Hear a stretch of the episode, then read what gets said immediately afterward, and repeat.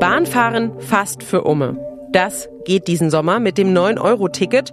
Die Züge, die sind auch voll. Allerdings sind die Meinungen einhellig. Nachhaltig ist das Sommerangebot noch nicht. Wie schaffen wir es, dass dauerhaft mehr Menschen vom Auto auf Bahn und Bus umsteigen? Darum geht's heute im Ideenimport, dem Auslandspodcast der Tagesschau. Um gute Lösungen in anderen Ländern für ein engmaschiges Bus- und Bahnnetz, das im Schnitt viel mehr Menschen als hier in Deutschland nutzen. Dafür schauen wir heute zwei Beispiele in der Schweiz und Singapur an, wo es besser läuft. Ich bin Jenny Barke. Hi. Die ersten beiden Wochen des 9-Euro-Tickets sind zahlenmäßig ein Erfolg. Laut dem Verband Deutscher Verkehrsunternehmen wurden seit Verkaufsstart bis Mitte Juni bereits mehr als 16 Millionen Tickets verkauft. Besonders über Pfingsten wurde das deutlich. Da reisten bis zu 30 Prozent mehr Menschen in den Regional- und S-Bahnen im Vergleich zum Vor-Corona-Niveau. Doch der Stresstest über die Feiertage zeigt auch, dem gesteigerten Interesse am ÖPNV ist die Bahn gar nicht gewachsen. RE 5 nach Rostock Hauptbahnhof, heute circa 20 Minuten später. Dichtes Gedränge auf den Bahnsteigen, Verspätungen, Zugausfälle. Teils räumte die Polizei Züge, in denen Gedränge wie im Viehtransport herrschte. Über zweieinhalb Stunden mich da reinzuquetschen mit Platzangst wird schwierig dann dermaßener Stress. Die Leute haben sich auf den Füßen gestanden und also ich mache es nicht noch wieder. Und für Fahrräder bleibt diesen Sommer oftmals kein Platz. Leider kamen wir in den Zug nicht rein, weil er mega voll war. Äh, leider halt, wir haben auch das Fahrrad dabei. Ab September ist Schluss mit dem 9-Euro-Ticket, hat Bundesverkehrsminister Volker Wissing diese Woche angekündigt. Die bestehenden Probleme hat das Ticket dann wohl aber nicht gelöst. Im Herbst kehren wir zurück in einen Klein-Klein der regionalen Verkehrsverbunde. Der Nahverkehr wird mit dem Tarifwirrwarr wieder komplizierter und er wird deutlich teurer und für viele wieder unattraktiver als das Auto. Dabei ist es möglich, Pendler und Reisende dauerhaft zum Umsteigen zu bewegen, wenn zum Beispiel Bus und Bahn wirklich fast immer pünktlich sind und mich auch im letzten Bergdorf stündlich abholen. Wie das geht, zeigt die Schweiz. Ich hatte vor Ostern den perfekten Plan. Ich wollte mit der Bahn von Berlin über Hannover, über Köln nach Brüssel fahren und es sah am Anfang auch alles super gut aus. Die Bahn startete pünktlich in Berlin, kam pünktlich in Hannover an. Doch dann, der nächste Zug hatte 30 Minuten Verspätung und hielt mehrfach auf der Strecke ohne Grund. Und ich verpasste meinen Anschluss in Köln und konnte erst zwei Stunden später nach Brüssel weiterfahren. Das war super nervig. Wahrscheinlich kennt ihr solche Szenarien selbst und vielleicht haben sie bei der einen oder dem anderen von euch schon dazu geführt, sich zu denken, beim nächsten Mal fahre ich doch wieder mit dem Auto, denn die Bahn, die bummelt immer. Mehr als ein Drittel aller Fernzüge in Deutschland ist zu spät. In der Schweiz hingegen sind nur sieben Prozent unpünktlich. Dort fährt unsere Korrespondentin Katrin Hondel mit. Katrin, was kann die Schweizer Bahn, was die Deutsche nicht kann? Wie kriegen die das nur hin mit den besseren verlässlichen Anschlüssen? Es ist unglaublich, äh, wie pünktlich die Züge hier in der Schweiz sind. Übrigens heißt Pünktlichkeit in der Schweiz auch was anderes. Bei der Schweizer Bahn SBB gilt ein Zug dann als pünktlich, wenn er nicht mehr als drei Minuten Verspätung hat. In Deutschland oder Italien aber liegt das Zeitfenster bei 15 Minuten, ja. Also man kann in der Schweiz äh, sozusagen die Uhr nach den Zügen stellen. Und warum das so ist, das habe ich gestern mal schnell einen Schaffner hier in Genf am Abfahrtsgleis gefragt. Entschuldigung, ganz kurz. Bevor es losgeht, warum sind die Züge immer pünktlich in der Schweiz? Suite à Genève. Parce qu'on essaye de les faire aller à l'heure. C'est pour ça, on a un horaire exprès pour être à l'heure. Euh, désolé, moi je ne fais pas. Also wie man hört, muss das natürlich schnell gehen da am Gleis. Der Zug ist durch meine Fragerei tatsächlich ein paar Sekunden später abgefahren. Nein, du ja, hast die Züge unpünktlich gemacht. ja, ja, aber das entscheidende Stichwort hat der Schaffner gesagt. Der besondere Fahrplan der Schweizer Bahn ist es nämlich. Damit meint er, der Schweizer Fahrplan ist super durchgetaktet. Ein 30-Minuten-Takt und zwar landesweit abgestimmt. Also auf den Fernverkehrsstrecken gibt's mindestens jede halbe Stunde eine Verbindung. Hier von Genf in die Deutschschweiz zum Beispiel, da fahren die Züge immer Viertel vor und Viertel nach. Darauf kann man sich absolut verlassen und das passt immer. Also dieser Taktfahrplan, der wurde 1982 eingeführt und seither eben immer weiter ausgebaut und ausgefeilt. Und natürlich gibt's auch in der Schweiz mal die berühmten technischen Störungen oder sowas, aber tatsächlich wirklich sehr, sehr viel seltener als in Deutschland, weil hier eben immer sehr konsequent in die Bahninfrastruktur investiert worden ist. Also es läuft tatsächlich hier. Also guter Takt, gute Finanzierung, das ist das eine. Dann gibt es ja aber noch eine andere Besonderheit in der Schweiz. Das Netz ist so engmaschig, dass bis ins letzte Alpendorf hinein Bahnen oder dann zumindest Busse fahren. Und das nicht nur einmal am Tag, sondern aller ein bis zwei Stunden oder so. Wie funktioniert das denn? Das hat damit zu tun, dass die Schweiz erstmal ganz bewusst auch eben viel in diese abgelegenen Linien investiert und will das auch weiter tun. Ziel ist, habe ich gelesen, dass der Anteil der Öffi-Nutzer weiter steigt auf mehr als 40 Prozent. Aktuell sind es noch knapp 30 Prozent. Und es gibt ja auch Studien, die machen das deutlich, dass die Nachfrage eben vom Angebot abhängt. Ja, äh, ganz konkret, wenn Bahnhof oder Bushaltestelle 500 Meter von zu Hause entfernt sind, dann werden 22 Prozent der Wege mit den Öffis gemacht. Wenn die Haltestelle aber einen Kilometer entfernt ist, dann sind es nur noch 16 Prozent, ja. Und das will die Schweiz eben konsequent immer weiter ändern. Und ähm, ja, also es ist einfach erfolgreich. Es funktioniert. Ja, was in der Schweiz funktioniert, das läuft hier in Deutschland nicht so gut. Das Kartenmagazin Katapult hat diese Woche eine Grafik veröffentlicht. In Bayern gibt es fünf Landkreise demnach, in denen höchstens die Hälfte der Bevölkerung in der Nähe einer Haltestelle wohnt, die nicht weiter weg liegt als 1,2 Kilometer. Also generell kann man sagen, umso ländlicher eine Region hier, desto abgehängter. Und das liegt auch am Finanzierungskonzept hier in Deutschland. Der Fernverkehr wird von der Deutschen Bahn finanziert, der Regionalverkehr aber, der ist Ländersache. Der Bund überweist den Ländern nach eigenen Angaben insgesamt 10 Milliarden Euro dafür jährlich, sogenannte Regionalisierungsmittel. Und die Länder entscheiden dann selbst, für welche Strecke, in welcher Taktung sie das Geld ausgeben wollen. Dementsprechend, das kennen wir aus dem Bildungsbereich, wenn jedes Land sein eigenes Süppchen kocht, dann kommen da ganz viele unterschiedliche Konzepte raus. Also das Geld wird nicht gleich in jede Region investiert, kommt vielleicht nicht an bis ins letzte Örtchen. Und offenbar hat die Schweiz da bessere Konzepte gefunden. Kannst du sagen, wie viel Geld das Land insgesamt ausgibt und wie die Regionalisierungsmittel gerechter verteilt werden? Erstmal äh, in der Schweiz wird viel, viel mehr als in Deutschland in die Schieneninfrastruktur, also ins gesamte Netz investiert, nämlich das Fünffache, also pro Kopf gerechnet. Zahlen von 2020 habe ich hier, hat die Schweiz 440 Euro pro Einwohner in die Schieneninfrastruktur investiert. In Deutschland waren es gerade mal 88 Euro, ja. Also so viel zu den bundesweiten Investitionen. Und die Schweiz ist ja mit ihren 26 Kantonen eigentlich noch föderaler und kleinteiliger organisiert als äh, Deutschland. Aber beim öffentlichen Verkehr arbeiten der Bund und die Kantone eben ganz eng zusammen. Wie kann sich die Schweiz das System denn leisten? Das ist ja enorm teuer. Also die simple Antwort wäre jetzt, weil die Schweiz so ein reiches Land ist.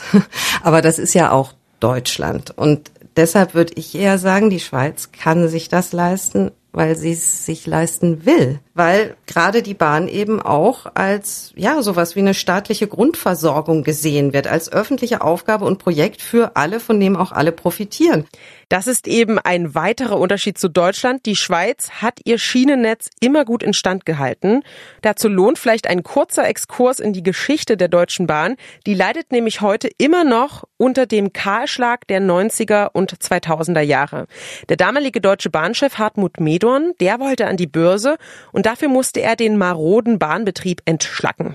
Die Zahl der Beschäftigten wurde halbiert, unretable Strecken und Bahnhöfe wurden stillgelegt, Überholgleise und Umleitungen auf ein Minimum heruntergespart, Weichen und Gleiskreuzungen abgebaut. Das rächt sich natürlich jetzt doppelt. Zum einen sind strukturschwache Regionen vom Netz abgeschnitten und zum anderen gibt es nur noch so wenige Schienen, dass bei Störungen kaum noch alternative Routen gewählt werden können und deshalb sich alles auf den Strecken staut und dementsprechend auch verspätet. Wie hat die Schweiz diese Entwicklung vermieden? In einer Zeit, in der es europaweit im Trend lag, Staatsbetriebe zu verschlanken, zu privatisieren und wie im Fall der Deutschen Bahn wirtschaftlich rentabel zu machen und an die Börse zu bringen. Also es gab in der Schweiz eben tatsächlich eine genau entgegengesetzte Bewegung.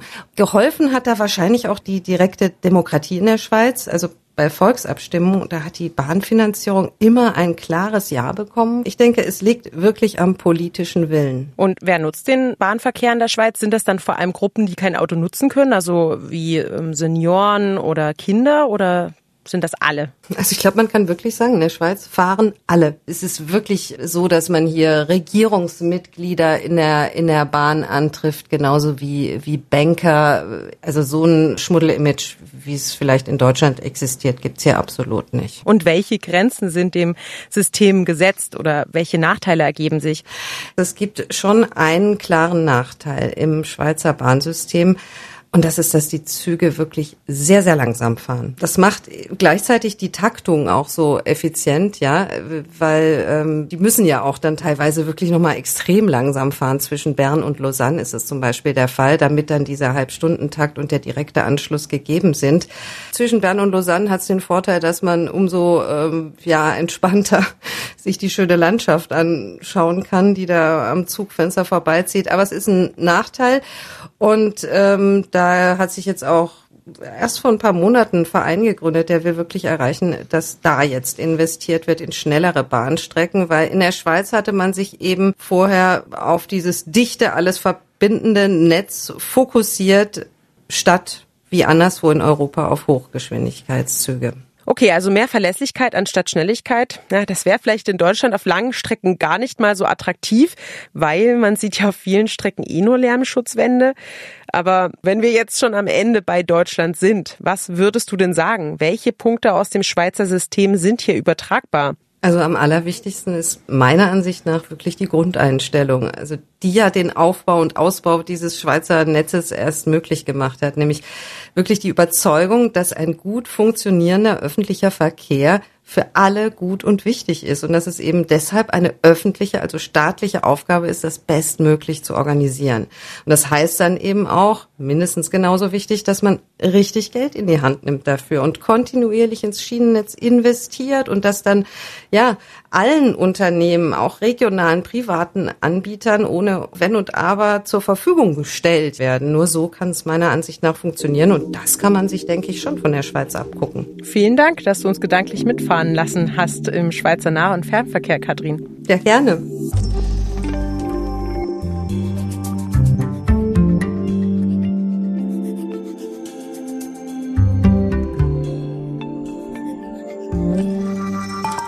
In einem Fall sind Schweizer Züge übrigens doch öfter unpünktlich, dann, wenn sie aus Deutschland kommen. Deshalb stellt die Schweizer Bahn meist an der Grenze Ersatzzüge, um einen Dominoeffekt im Schweizer Taktfahrplan zu verhindern. Mit der Unpünktlichkeit verprellt die Deutsche Bahn aber nicht nur Schweizer, sondern auch viele Fahrgäste hier in Deutschland. Der Taktfahrplan, der pünktlich wie ein Schweizer Uhrwerk ist, wäre deshalb eine Idee, die sich zu importieren lohnen würde. Und darauf gibt es Hoffnung. Die Bundesregierung plant einen sogenannten Deutschlandtakt bis 2030. Das Ziel, alle 30 Minuten verlassen Fernzüge die größten deutschen Knotenpunkte zur exakt selben Zeit. Erreicht werden soll das unter anderem durch den Ausbau des Schienennetzes und die Digitalisierung der Stellwerktechnik. Dieser Ausbau wird aber viel Geld kosten, genauso wie den ÖPNV erschwinglich zu gestalten, sodass ihn sich alle leisten können. Wie finanzieren wir das? Dafür schauen wir jetzt in ein zweites Land. Dort werden zwei Fliegen mit einer Klappe geschlagen. In Singapur steigen die Fahrgäste freiwillig vom Auto auf den ÖPNV um, denn das Auto finanziert den ÖPNV quer. Wie das geht, erklären uns unsere Korrespondentinnen Sandra Razzo und Lena Bodewein. Sie fahren jetzt mit uns MRT. Das steht für Mass Rapid Transport. Das ist also ein massentauglicher Schnellzug. Ich selbst war noch nie in Singapur, aber wer schon mal da war, kommt immer mit leuchtenden Augen zurück und schwärmt von dem Metronetz. Wie geht's euch? Also ist das bei euch auch so? Absolut. Ich klinge jetzt wahrscheinlich wie die Marketingfrau von der MIT, aber man muss es einfach sagen, die Züge sind äh, super zuverlässig, super pünktlich und das Ganze ist zudem auch noch äh, total erschwinglich. Also man kann selbst zur Rush Hour für unter einen Euro U-Bahn fahren zu verschiedenen Punkten in der Stadt. Und noch ein wichtiger klimatischer Aspekt. In Singapur leben wir ja in den Tropen, sind fast am Äquator. Es ist super heiß, super feucht und da ist es also auch ehrlich gesagt so eine kleine Oase in so eine MRT-Station zu kommen, weil die sind immer schön klimatisiert. Ist das bei dir ähnlich, Lena? Ja, es ist echt sehr schön. Es ist vor allem sehr hell, es ist super sauber und das liegt eben auch daran, dass man da drin nicht essen darf. Also sobald man reinkommt und diese ähm, Bereiche der U-Bahn betritt, kommt so eine Durchsage, dass man auf keinen Fall essen oder trinken darf. Das kommt dann direkt in vier Sprachen. Singapur ist ja auch ein Vielvölkerstaat. Dann kommt das Ganze auf Englisch, Mandarin, Tamil und Malay. Es ist alles ordentlich. Die Bahnsteige sind abgesperrt. Also man hat gar keine offenen Gleise. Die Türen öffnen sich erst, wenn der Zug da ist. Und der ist ja auch ohne Fahrer, wird quasi automatisch gesteuert und dann gleichen sich die Türen an die Öffnepunkte auf den Bahnsteigen an. Man kann also kaum irgendwie sich den Fuß klemmen zwischen Bahnsteig und Zug. Es ist echt unglaublich sicher. Alles gut kontrolliert. Ich versuche mal ein paar Zahlen runterzurattern, damit man eine Vorstellung bekommt. Die MRT, die bewegt sich durch Singapur auf fünf Linien. Die Züge fahren zwischen 5.50 Uhr und 1 Uhr nachts im aller zwei Minuten bis fünf Minuten Takt. Jede Station ist barrierefrei. Die 120 Stationen decken die insgesamte Inselfläche ab. Auf einer Fläche kleiner als Berlin sind 200 Kilometer Metrostrecke verbaut und in Berlin sind es zum Vergleich 146 Kilometer. Dieses engmaschige Netz, das begeistert auch die Fahrgäste wie uns Dexter erzählen kann. I think I, one thing I like about the MRT is that it's very comfortable. There's uh, the aircon is always uh, functioning, especially during uh, Singapore nowadays, the weather is so hot. And I think that's one thing I like about the MRT, the comfortability of it. Dexter ist 18 Jahre alt, ist Schüler und benutzt die MRT täglich, um zur Schule zu fahren. Und auf die Frage, wie er die MRT mit einem Wort beschreiben würde, sagt er: I think my second home. I can't I can't taking the MRT. there's there's no fear that I won't see the MRT single day. Yeah. Es ist sein zweites Zuhause, sagt er. Es gäbe für ihn keine Chance, dass er die MRT mal einen Tag nicht sieht. Also das klingt schon sehr emotional. Da seid ihr euch offenbar mit den Singapurern einig beim Schwärmen. Warum ist das den Singapurern Singapurern oder der Regierung in Singapur so wichtig, den öffentlichen Nahverkehr zu perfektionieren? Ist das Land besonders klimabewusst oder welche Motivation steckt dahinter? Die Singapurer MRT, die ist noch relativ jung. Also erst 1983 hat man angefangen, sie zu bauen. Also wenn man das so vergleicht zu europäischen Netzen, dann doch sehr viel später. Und es hat einfach einen ganz pragmatischen Grund. Singapur ist sehr, sehr dicht besiedelt. Ähm, nach meinem Kenntnisstand nach Monaco wirklich die am dichtesten besiedelte äh, Stadt Stadt, so zum Vergleich. Es ist etwa so groß wie Hamburg, hat aber fast äh, dreimal so viel Einwohner. Und hm. es gibt einfach nicht so viel Platz und das ganze ähm, öffentliche Nahverkehrssystem dann unter die Erde zu verlegen, liegt einfach total auf der Hand. Und das Ziel ist, dass bis zum Jahr 2030 acht von zehn Singapurern maximal zehn Minuten von der nächsten MRT-Station entfernt leben sollen. Und das System ist super zuverlässig und pünktlich. Das ist das Bahnsystem in der Schweiz ja auch, aber da ist es nicht so günstig wie in Singapur. Ihr habt es gerade schon gesagt, in dem Stadtstaat kostet ein Ticket selbst in der Rush Hour weniger als ein Euro. Wie wird das System denn finanziert? Ja, das ist eine besonders schöne Komponente, die einen hier freuen kann, vor allem wenn man kein Auto besitzt. Es gibt hier ja eine, eine Maut, eine City-Maut, das Electronic Road Pricing System.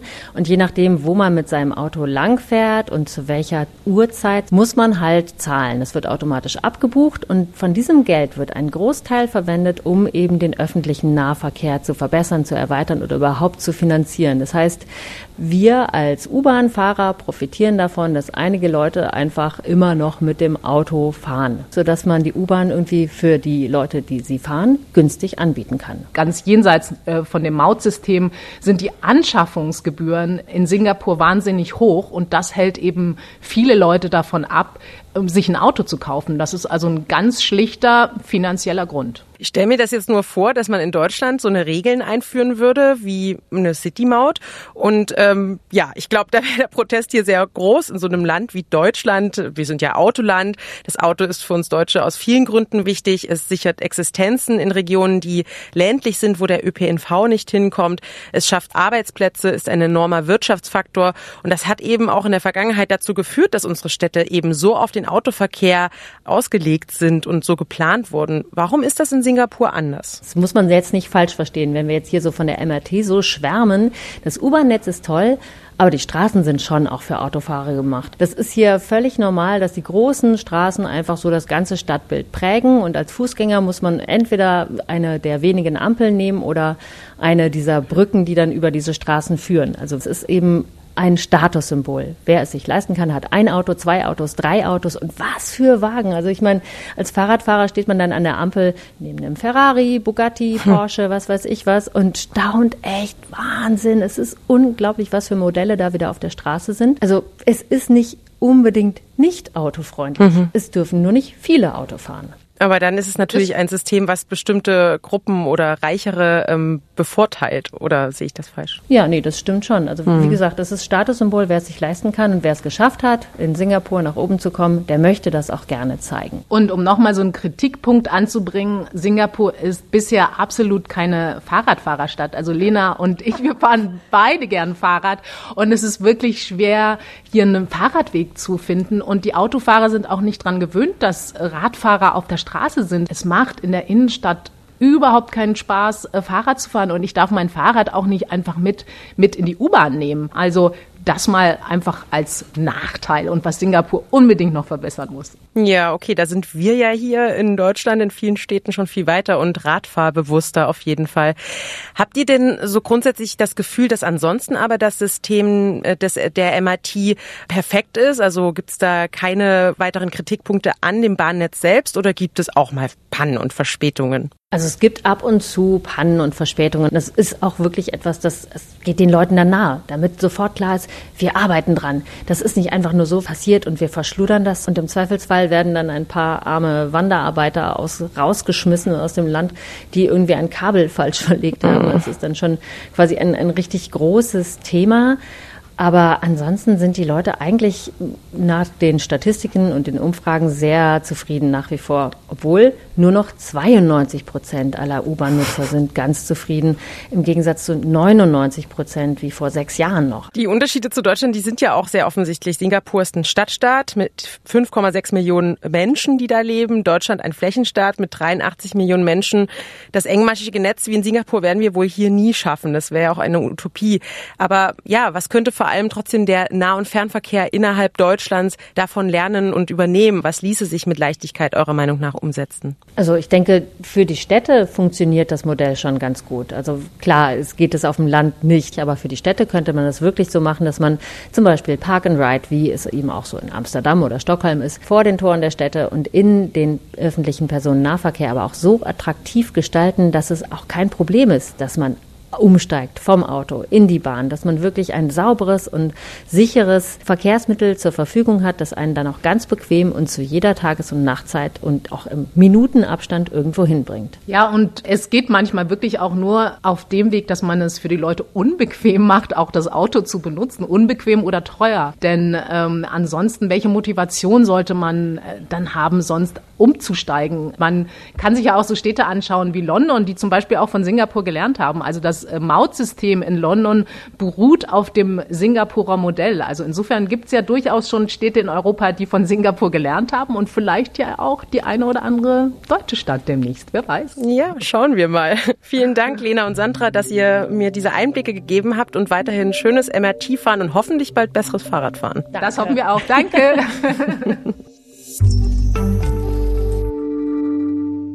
Also, in Singapur zeigt sich, wie auch in der Schweiz, Wichtig ist, die Menschen mit attraktiven Angeboten zu locken. Ein sauberes, sicheres, gut getaktetes Netz ist wichtig. Aber auch der Ticketpreis lockt. In Singapur liegt der bei 30 bis 60 Euro Cent pro Fahrt. Günstige Angebote ziehen, das zeigt auch das 9-Euro-Ticket, das hier nicht weitergeführt wird. Andere Länder in Europa haben den Sommerrabatt hingegen zum Dauerzustand gemacht. In Wien zahlen Fahrgäste nur 365 Euro pro Jahr für ihr Ticket. Zusätzlich hat die Stadt die Parkgebühren stark erhöht, eine U-Bahn-Steuer erhoben und viel Geld in den Netzausbau gesteckt. Eine weitere Idee? Den ÖPNV durch Autokosten querfinanzieren.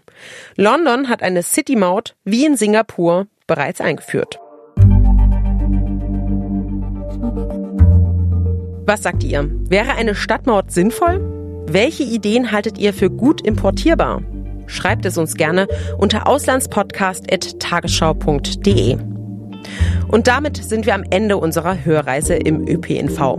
Wenn euch der Ideenimport gefällt, dann empfehlt ihn euren Freunden und Bekannten weiter und abonniert ihn. Dann verpasst ihr auch nicht die kommende Folge in 14 Tagen. Da erinnern wir uns an die Flutkatastrophe im Ahrtal vor gut einem Jahr und schauen in Länder, von denen Deutschland in Sachen Katastrophenschutz lernen kann. Jenny Barke vom Rundfunk Berlin-Brandenburg sagt Tschüss, bis bald.